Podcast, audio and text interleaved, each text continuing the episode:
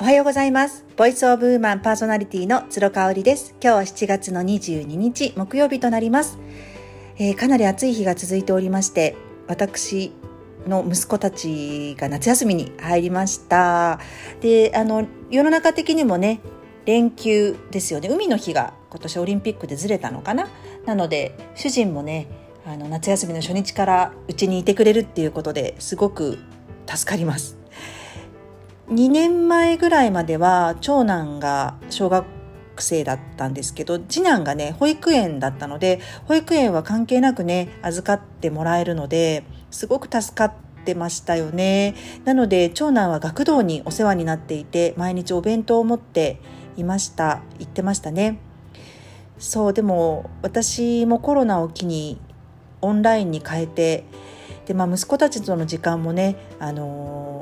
すごい完璧なお母さんでもないしこんなこと言うとすごいとかって思われるとあれなんですけれども、まあ、時間を大事にしたいなっていう気持ちが赤ちゃんの頃よりねやっぱどんどんどんどん強くなってきてるんですよね。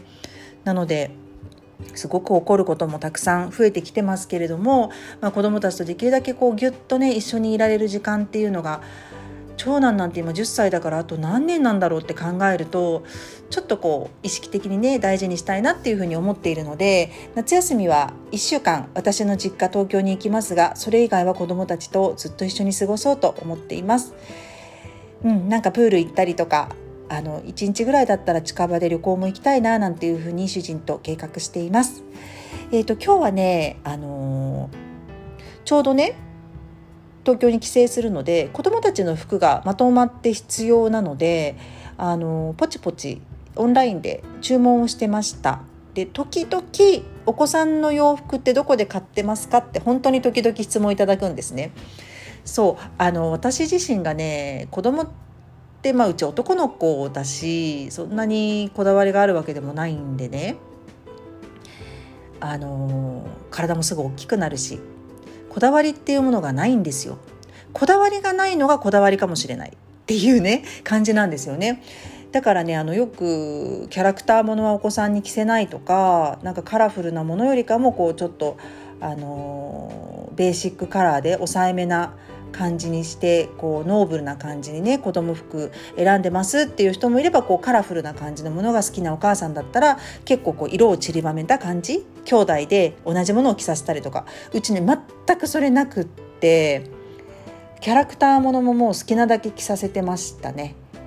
うん、あの子供たちがウルトラマンが好きだった時はもうアマゾンでウルトラマンの T シャツって言ってググってもうそれ着させてたしなんでかっていうと子供が喜ぶからですねそれを着てると。でそれを着るとお出かけしてくれるしこっちのお願いも聞いてくれるんですよね。だからね全然こだわりないですね。ただね今は10歳になった長男が長男ねあのこう言っては何なんですけど何色でも似合うんですよ。うんあのー、色も黒いからもちろん黒もネイビーもグレーも似合うしあのちょっと日本人が難しいなって思うような顔立ちがねちょっと外人っぽいというか目鼻立ちがはっきりしているので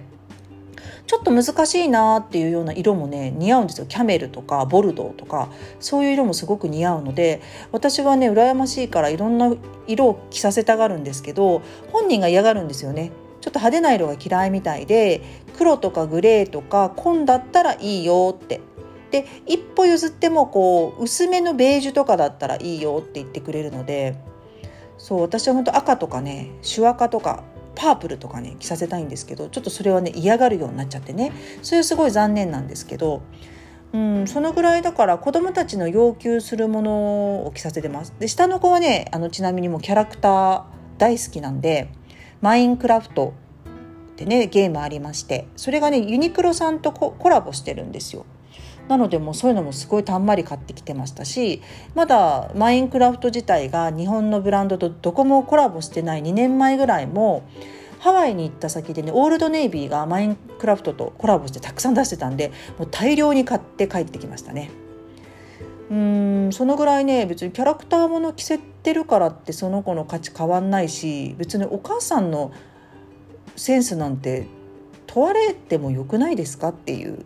ちょっと変わってるのかな私。だからあの全然こうウルトラマンとかもね着させてたしね。もう好きなもの好きなだけアンパンマンも全然着させてましたしね。全然こだわりないですね。あの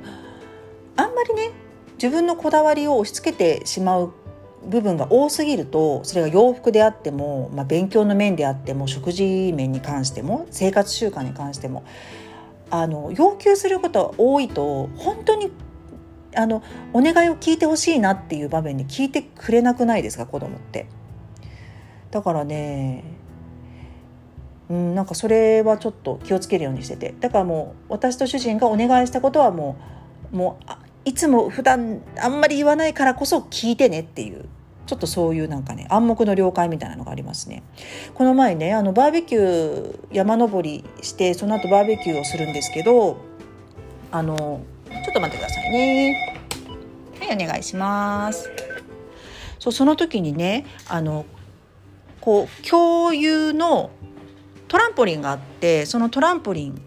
必ず靴を脱いで遊ぶっていうルールがあるんですけど、まあ、そうですよね靴で登らないっていうのがそれをねこうねあの何度ね私がお願いしても無視する男の子がいたんですよ。そうだからね主人とね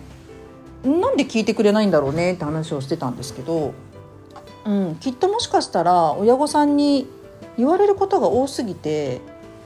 優先順位が自分の中でも決まっちゃってるんじゃないかなって思うんですよね。だから、ね、あんまりこう大人にいろいろあれこれ言われるとなんかそういう風になっちゃうんじゃないかななんていう風に思ったりとかするのでね私はお願い事は5つ思ったとしても2つに絞るとか結構そういうのを意識しております。はい今日も最後まで聞いていただいてありがとうございました。